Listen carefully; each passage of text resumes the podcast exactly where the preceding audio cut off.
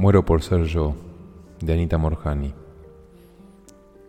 Este es un audiolibro, la tercera parte. Capítulo 3.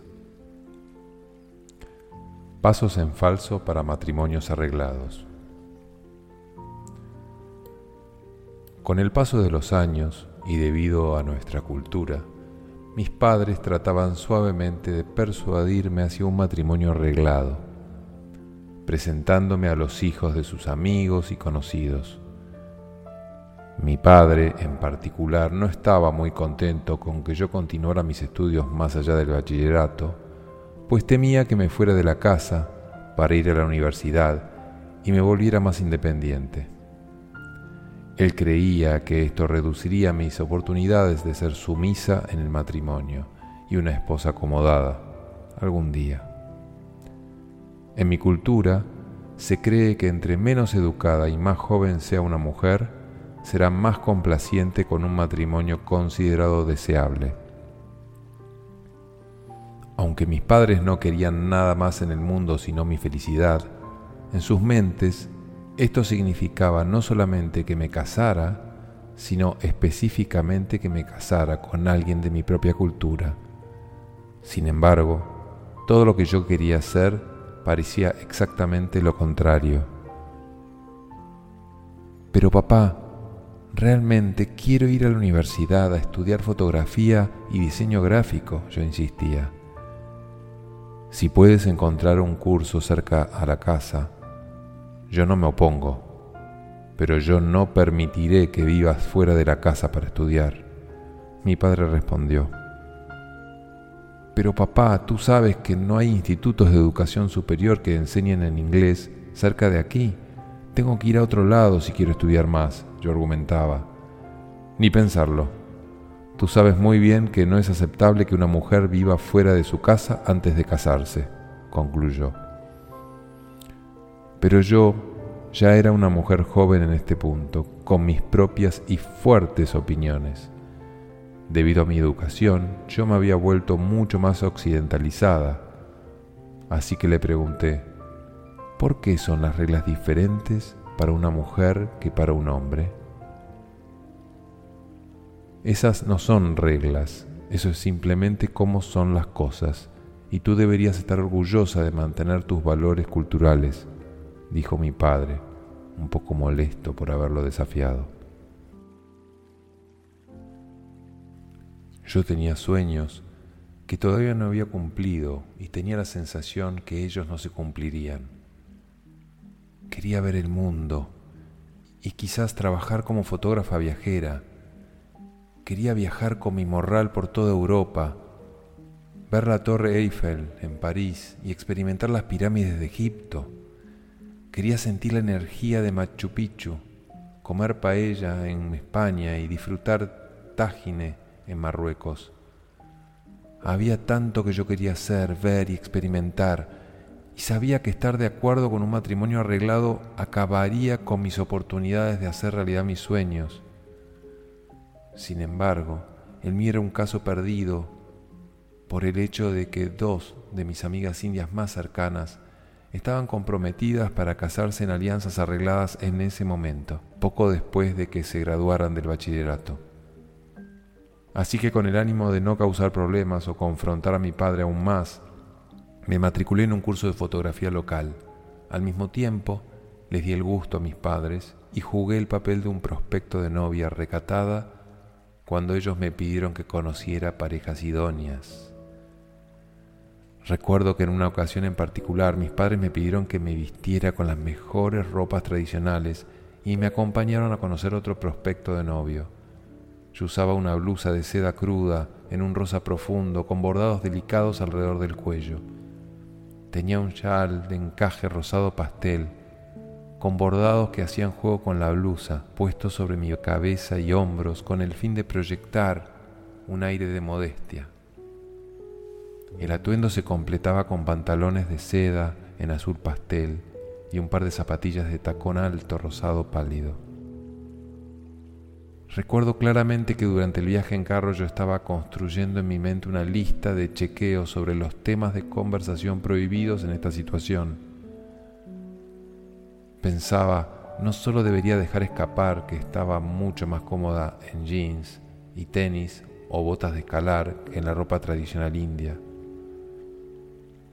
Y otro paso en falso sería admitir que aparte de mis primeros años, raramente visitaba el templo hindú para las oraciones semanales, excepto quizás durante los festivales.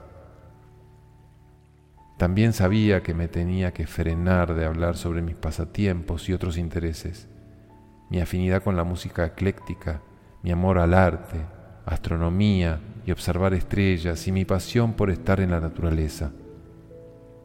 Decidí que no debería hablar acerca de cualquiera de mis aspiraciones para el futuro, como cruzar África en bicicleta algún día, viajar como morral por Europa, visitar Egipto, ser un activista social involucrado con organizaciones que construyen poblaciones globales autosostenibles que sean amigables con el medio ambiente, en países en vía de desarrollo, o trabajar para mejorar la situación de vida para la gente en algunas de las naciones golpeadas por la pobreza de Asia.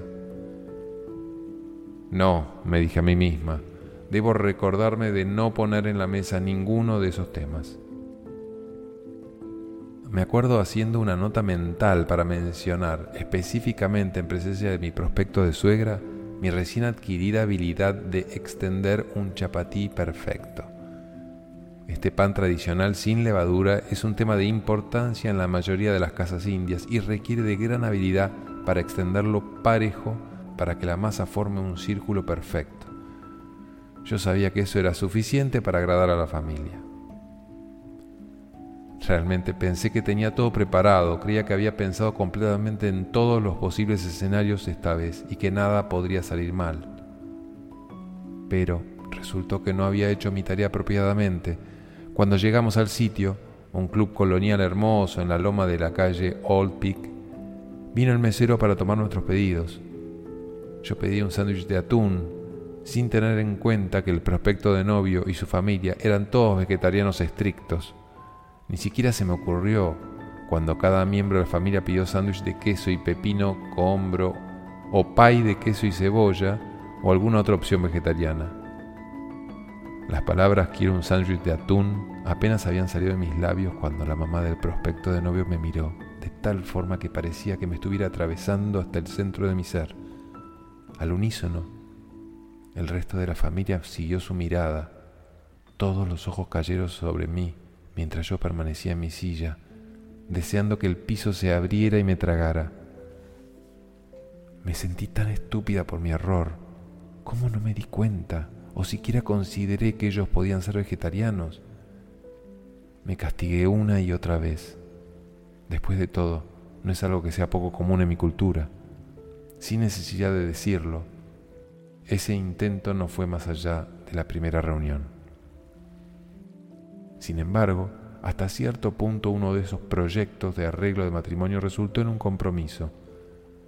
Después de solo dos encuentros, el joven y yo debíamos tomar una decisión si queríamos comprometernos antes de seguir viéndonos. No se nos permitía pasar juntos más tiempo hasta que decidíamos cómo queríamos seguir. Él era alto, bien parecido y bien hablado yo le atraía y podía sentir que sentía lo mismo que yo. Estábamos interesados en llegar a conocernos mejor, así que para el agrado de nuestros padres, acordamos hacer el compromiso. Esto se llevó a cabo en una ceremonia religiosa en el templo Guru Nanak, al cual asistió toda la familia y amigos, y fue bendecida por el Maharaj. Este evento es llamado Misri, y puede traducirse más o menos como ceremonia de compromiso. Nuestro Mishri se llevó a cabo en la tarde, seguido en la noche por una comida en un restaurante indio conocido. La comida y vino abundaron, hubo música y nosotros bailamos por primera vez. En ese momento yo estaba completamente feliz. Finalmente sentía que estaba haciendo lo correcto y que sería aceptada por todos. Creía que estaba a punto de vivir feliz para siempre. Desafortunadamente, después de unos meses, A medida que se acercaba la fecha de la boda, empecé a entender que nunca sería la persona que mi prometido y su familia querían como esposa y nuera, porque no cumplía con los requisitos. ¿Por qué no me di cuenta de esto antes de hacer el compromiso? El hecho de que era un matrimonio arreglado debió haberme alertado de que habría ciertas expectativas. Sin embargo, el arreglo ya se había fortalecido y romperlo parecía algo impensable, por lo menos para las familias involucradas. Durante el tiempo que este hombre y yo estuvimos comprometidos, guardé la esperanza que podría cambiar para él y su familia. Luché por volverme alguien de quien ellos estuvieran orgullosos de llamar su esposa y nuera. Pero desafortunadamente, continué desagradándolos sin llenar sus expectativas. Traté de hacerlo desesperadamente, pero era muy difícil permanecer enfocada en mis deberes tradicionales por mis inquietudes y deseos de seguir mis sueños. Me sentí muy mal conmigo misma durante esa época. Me preguntaba, ¿por qué es tan difícil para mí? ¿Qué me pasa? Otras personas lo hacen tan fácil. La gente se compromete y se casa todos los días, incluyendo todos mis amigos. ¿Por qué lucho tanto con la idea? Me sentía impotente. Yo no valía nada. Era un total fracaso. Finalmente, acepté el hecho que yo nunca sería esa clase de persona que ellos estaban buscando. Estaba lista para admitir la derrota porque no podía seguir con esto por más tiempo. Estaba tan asustada de contárselo a alguien y de su reacción. Estaba asustada de casarme y luego tener que separarme. En mi interior sabía que nunca cumpliría con las expectativas de mi futuro esposo y su familia. Todo lo que había hecho hasta ese punto, la forma como me vestía y me comportaba, era una actuación. Sabía que nunca sería de verdad lo que ellos querían. Terminaría gastándome toda la vida tratando de ser alguien que no era, sin dar la talla que ellos requerían. Tampoco tendría la oportunidad de cumplir ninguno de mis sueños, esperanzas y deseos. No les había dicho nada a mis padres de lo que estaba sintiendo ni, ni de lo mucho que luchaba, porque una vez más no quería que ellos creyeran que yo era un problema. Me lo guardé todo y puse una fachada valiente aparentando ser feliz, siempre sonriente y risueña, como toda mujer joven y comprometida. No compartí esta información con nadie porque no quise ser un peso para otros con mis penas y miedos emocionales, pero llegué al punto en donde no pude más Así que una noche, poco antes del día de la boda, fui a donde mi mamá y rompí en llanto. Mamá, lo siento tanto, lloré. No puedo hacerlo, simplemente no puedo hacerlo. Para mi sorpresa, mi madre me abrazó y dijo, no llores querida, solo dime lo que te está pasando. No estoy lista, mamá, tengo sueños, quiero viajar por el mundo y hacer diferentes cosas y simplemente no puedo aceptar que no voy a tener nunca independencia para hacer todo lo que quiero. Exploté y saqué todo lo que estaba sintiendo entre profundos sollozos. Dejé salir todos mis pensamientos y temores, todos mis sueños, esperanzas y aspiraciones. Mi madre me abrazó y me dijo que ella no me iba a forzar a hacer algo que no quería. Ella se excusó por no haber reconocido mis miedos antes y hacerme pasar por esto. Me dijo que tenía que hablar con mi padre, que no tuviera miedo y que ella me apoyaría con mi decisión. Sufrí una catarsis que nunca había experimentado antes. Luego hablé con Anup y le conté todo lo que le había dicho a mi madre. Él inmediatamente dijo, no te preocupes hermana, aquí estoy para ti. Me hubiera gustado que hubieras compartido tus sentimientos con nosotros antes. No tenías que luchar sola con tus emociones. Pero no me di cuenta que tenía opciones después del compromiso. Recuerdo haberle dicho con lágrimas en los ojos. Sin embargo, fuera de mi familia inmediata, nadie más en nuestra comunidad tomó bien las noticias. Parientes, miembros de la familia, prospectos de miembros de familia y otros en nuestra comunidad estaban tristes, furiosos y molestos al oír las noticias. Vinieron a verme tratando de persuadirme para que siguiera con la boda. Me dijeron que era normal que me sintiera así, que todo estaría bien después y que yo debería seguir con el plan de todas formas. Trataron de convencerme, pues si rompía el compromiso, ninguno en nuestra cultura querría casarse conmigo. Mi nombre estaría manchado y ninguna familia dejaría que su hijo se me acercara. Trataron de convencerme que mis ideales eran poco reales, especialmente para una mujer. Mis expectativas eran demasiado altas y por ello nunca encontraría al hombre adecuado. Baja tus expectativas, sé una esposa y no era obediente y tendrás una buena vida. Me sentí absolutamente terrible por hacerles daño a todos con mi decisión. Cuando oí lo que la gente empezaba a decir sobre mí, me sentí muy mal por mi decisión y con miedo por mi futuro. La gente decía que no estaba lo suficientemente domesticada, que era muy consentida y que mis padres no me habían criado apropiadamente. También comentaban que para que una mujer fuera capaz de hacer algo así, era porque tenía una opinión de sí misma demasiado elevada. Me sentí terrible y triste. No quería socializar más dentro del círculo de nuestra cultura. Lamenté todo, desde hacer el compromiso y luego romperlo, por herir a mi prometido y su familia, por herir a mi familia, por no ser lo suficientemente domesticada, por no ser lo suficientemente india. En realidad lamenté todo acerca de mí misma. ¿Por qué estoy siempre disculpándome? ¿Por qué tengo que disculparme solo por ser yo? No lograba entender cuál era mi problema. No me aguantaba todas las explicaciones que tenía que dar ni la gente con la que tenía que tratar. Así que faltando unos días para la boda, con todo comprado y pagado, todos los arreglos hechos, regalos amontonados y amigos y parientes llegando de diferentes partes del mundo, me escapé. Me fui a un largo viaje donde algunos de mis viejos amigos en India y el Reino Unido. Solo quería desaparecer de nuestra comunidad hasta que todo se estabilizara, porque no quería tenérmelas que ver con nada excepto con mis propias emociones. Necesitaba entenderme y sabía que la próxima fase de mi vida no iba a ser fácil. Capítulo cuarto.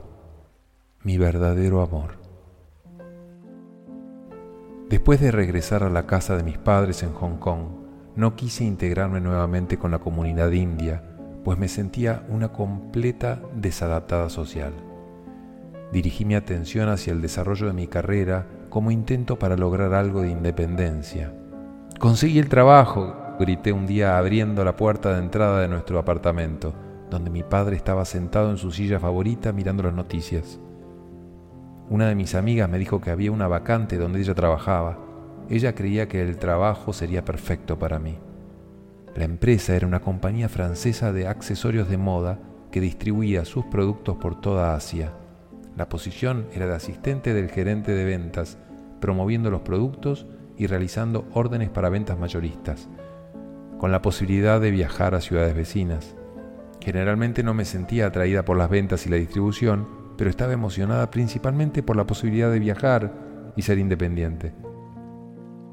Bien hecho, Beta, yo sabía que lo lograrías, mi padre dijo orgulloso cuando se volvió para mirarme. Dímelo todo. ¿Cuándo empiezas? ¿A quién le reportarás? ¿Cuáles serán tus responsabilidades? Empiezo el primero del próximo mes. Estoy tan emocionada. Le reportaré al gerente regional de exportaciones. La posición tiene un gran potencial en el futuro. Si yo demuestro que soy capaz y le ayudo a exceder sus metas, me darán algunos territorios para manejarlos de manera independiente. ¿Qué quiere decir eso? preguntó mi padre mostrándose menos entusiasmado. Quiere decir que hay una enorme posibilidad de viajar por toda la región.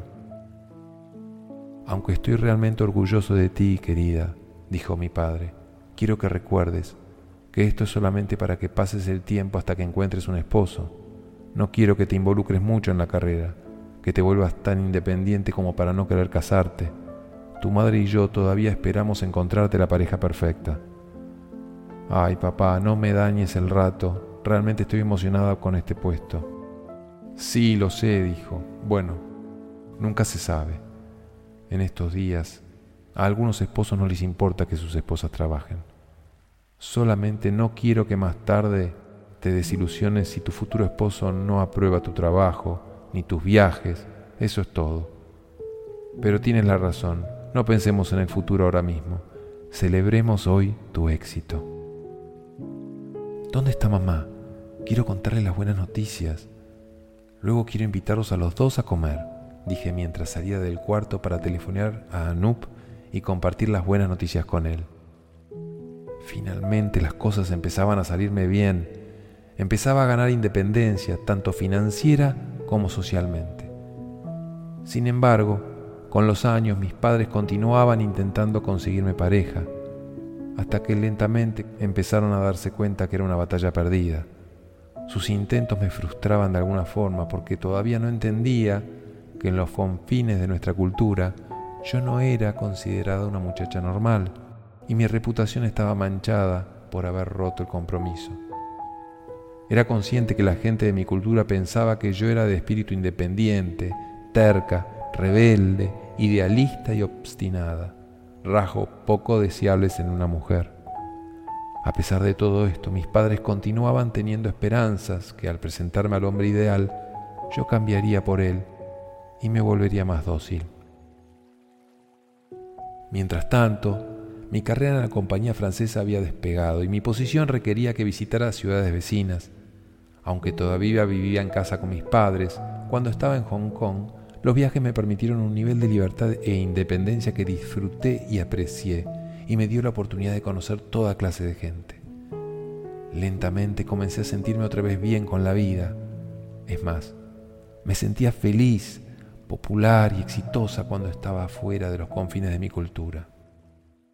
Amaba este lado de mi vida, la gente en ella, mi trabajo y los viajes involucrados. El papel de ama de casa tradicional india no tenía ningún atractivo para mí. Eso era lo que menos me interesaba y no veía ningún beneficio al renunciar a lo que tenía. Así que continué disuadiendo a mis padres en sus intentos de encontrarme el compañero perfecto. Pero en mi mente siempre tuve la impresión de ser inadecuada de alguna forma. Sentí que había fallado o no había logrado lo que se esperaba de mí. Esta voz regañona me perseguía por todo lado, asegurándose que no me sintiera lo suficientemente buena o merecedora. De alguna manera, yo era mercancía dañada o defectuosa. Un día, a fines de 1992, sin esperarlo, conocí al hombre que eventualmente se convertiría en mi esposo aunque al principio no creía que fuera el hombre perfecto para mí. Nos conocimos una noche casualmente a través de alguien que los dos conocíamos. ¿Conoces a un chico llamado Danny Morhani? Naina me preguntó por teléfono mientras yo trataba de completar el reporte semanal de ventas. Naina era una amiga que no vivía en Hong Kong, pero que estaba de visita en ese momento. Esa tarde, después del trabajo, íbamos a salir a tomarnos unas copas. No, no lo conozco, le contesté. ¿Por qué preguntas? ¿Y quién es? Es un chico Cindy, realmente simpático, que conocí cuando estaba en New York el verano pasado. Aparentemente él vive y trabaja en Hong Kong. Estoy sorprendida de que no lo conozcas, respondió. Tú me conoces, yo le huyo a nuestra comunidad, especialmente después del incidente. En Hong Kong hay mucha gente Cindy que no conozco, o sea que no es para nada una sorpresa, contesté. Bueno, Estás próxima a conocerlo, dijo ella. Lo busqué y le pedí que se reuniera con nosotras para tomarnos unos tragos esta noche. Más tarde, en la noche, cuando Naini y yo entrábamos al Club 97, un bar sofisticado en el corazón de la ciudad, identifiqué a este hombre inmediatamente, aunque no lo había visto antes.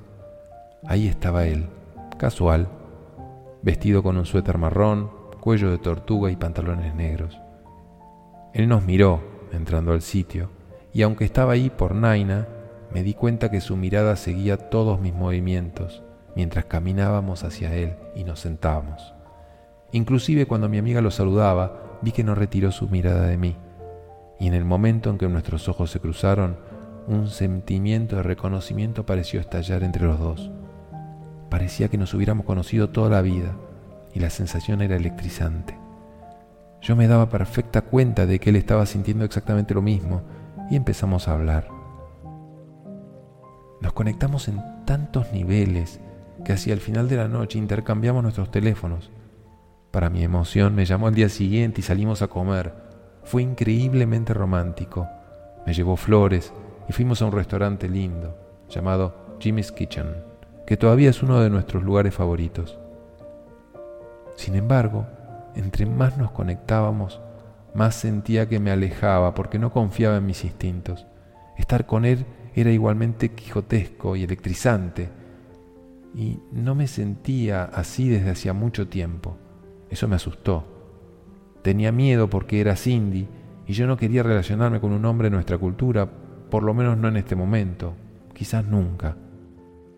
Sabía muy bien que casarme dentro de la cultura india generalmente significaba una alianza con toda la familia. No seríamos dos personas amarrándonos, sino dos familias.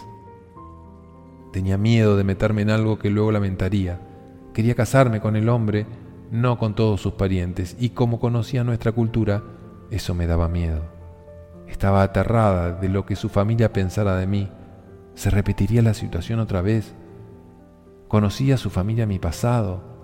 Me rechazarían si supieran que había roto un compromiso y ¿cómo podría estar segura que él no tendría las mismas expectativas que la mayoría de los hombres indios tenían de sus esposas?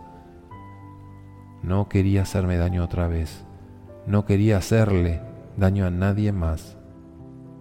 Pero Dani fue muy paciente y me dio todo el tiempo que necesitaba y yo lo agradecí. Su presencia era irresistible y me hacía sentir amada como nunca antes lo había sentido.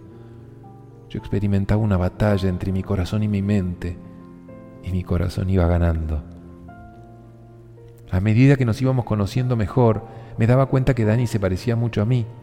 Él tampoco resonaba con nuestra cultura, pues también había crecido en Hong Kong y había sido educado en los colegios británicos. Rechazaba muchas de nuestras costumbres, especialmente las ideas sobre la mujer y el matrimonio. Siempre era muy generoso y abierto en su amor por mí y este parecía genuino e incondicional. Por primera vez no sentí ninguna presión por ser de cierta manera para ganarme un hombre o cumplir con sus expectativas. Dani también tenía un increíble sentido del humor y para mí eso era un gran atractivo. Él reía fácilmente y su risa era contagiosa de tal manera que nuestras citas eran muy divertidas. Él parecía saber exactamente cuándo llamar y qué decir en el preciso momento. Era suave, pero a la vez fuerte y persuasivo, y eso me encantaba. No obstante, todavía pensaba que no pasaría mucho tiempo antes de que él descubriera mis falencias. Tenía miedo que se decepcionara pronto. Pero ese día nunca llegó.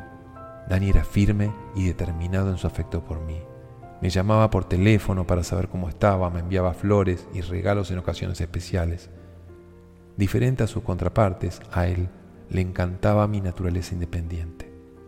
En lugar de estar horrorizado por mis intereses, sueños y aspiraciones, él se reía por la forma como me resguardaba de los intentos de mis padres por arreglar mi matrimonio. Pensaba que todas estas cualidades eran enamoradoras. Estaba genuinamente interesado en lo que yo era y este sentido de aceptación era tan nuevo y refrescante para mí. Dani se había graduado de la universidad en Administración de Empresas. Como suele ocurrir en nuestra cultura, su padre tenía una compañía y siendo él su único hijo y heredero, estaba obligado a trabajar en el negocio familiar. En ese momento mi trabajo requería algunos viajes fuera de Hong Kong, ya que el negocio de Dani también lo requería. Ocasionalmente encontraba su cara sonriente mirándome en alguno de mis destinos pues había coordinado a propósito sus viajes para coincidir con los míos. Una noche, mientras caminábamos por una de mis playas favoritas en la isla de Hong Kong, le pregunté casualmente si él sabía sobre mi compromiso pasado y lo que la gente de nuestra comunidad había comentado de mí. Nunca habíamos hablado sobre esto y yo tenía miedo de preguntar. No estaba segura de lo que sentiría si no había oído nada al respecto. Sí, contestó. He sabido de esto casi desde el primer momento en que te conocí, y gracias a nuestra maravillosa comunidad, casi puedo apostar que la versión que oí ha sido aumentada diez veces para tener más efecto. ¿Qué pensaste de mí cuando supiste? Pregunté un poquito preocupada por lo que iba a decir. ¿Estás segura que estás lista para conocer la verdad? contestó con una breve sonrisa en sus labios. Sí, solo la verdad, por favor, puedo manejarlo, dije preparándome para lo que se venía.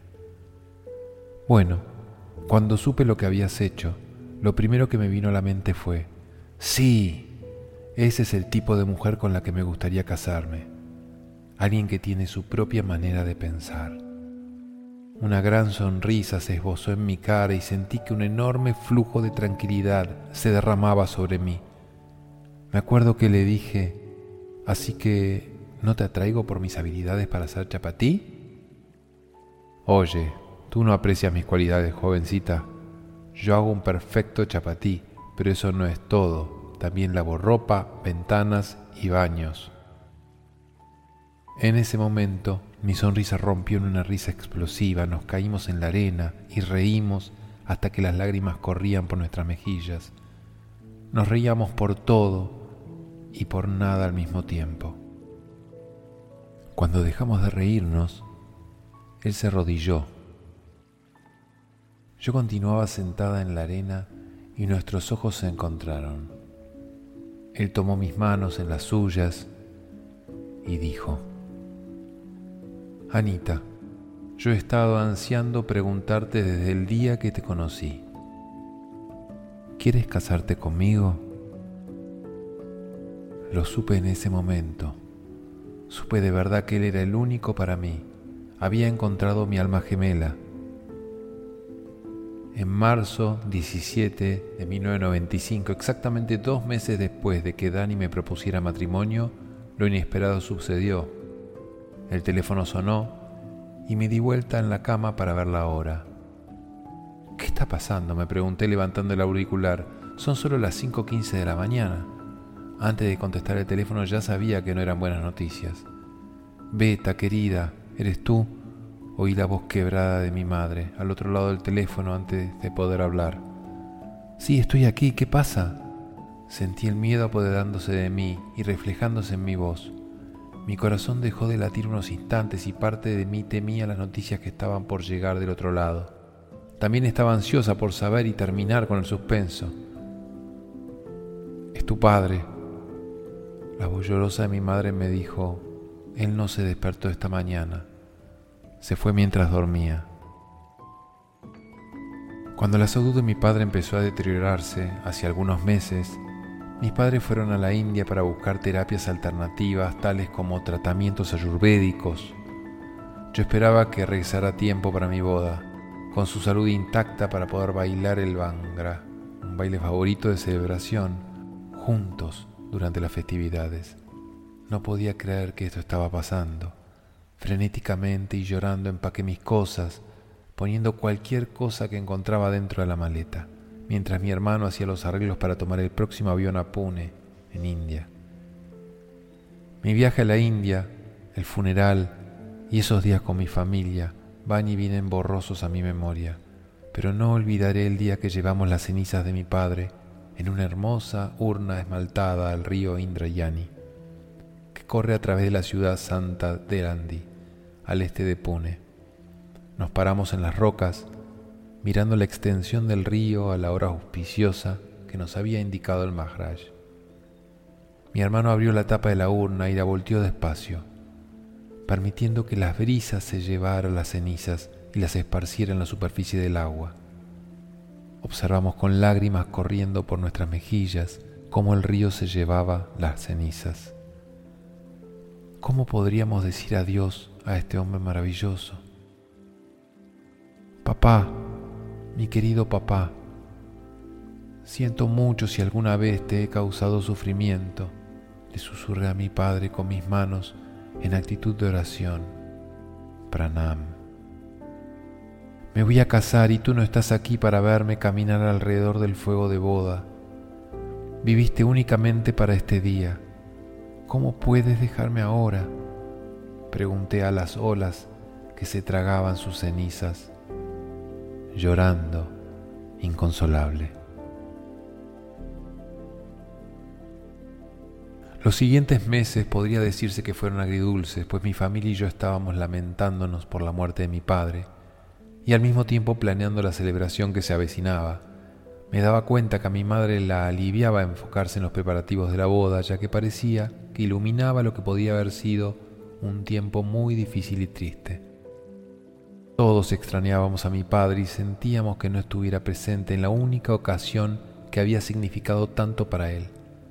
Verme casándome había sido su misión en la vida, pero me consolé acordándome que estuvo presente cuando me comprometí y estuvo tan feliz por mí.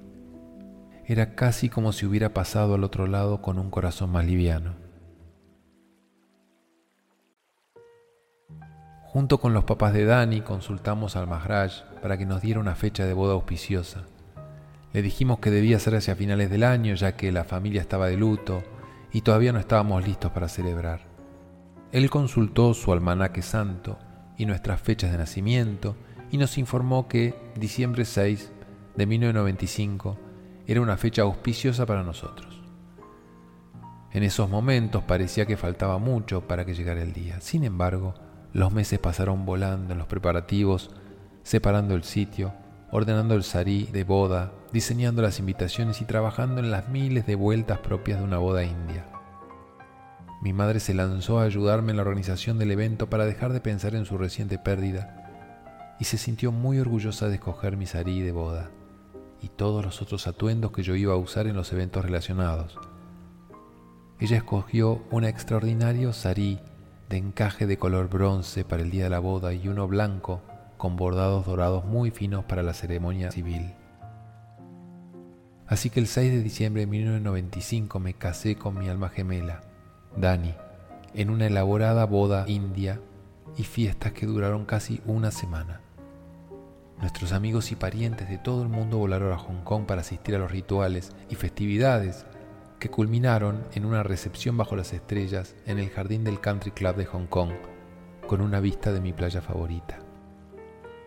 Un día, varios meses antes de la fecha, estábamos proponiendo sitios para la boda y yo dije medio en broma, ¿no sería genial si nos casáramos en la playa donde tú me propusiste matrimonio?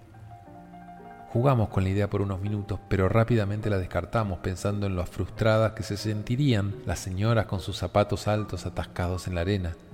Luego me acordé que justo encima de las rocas quedaba el country club con sus extensos jardines mirando la mismísima playa donde Dani me había propuesto matrimonio.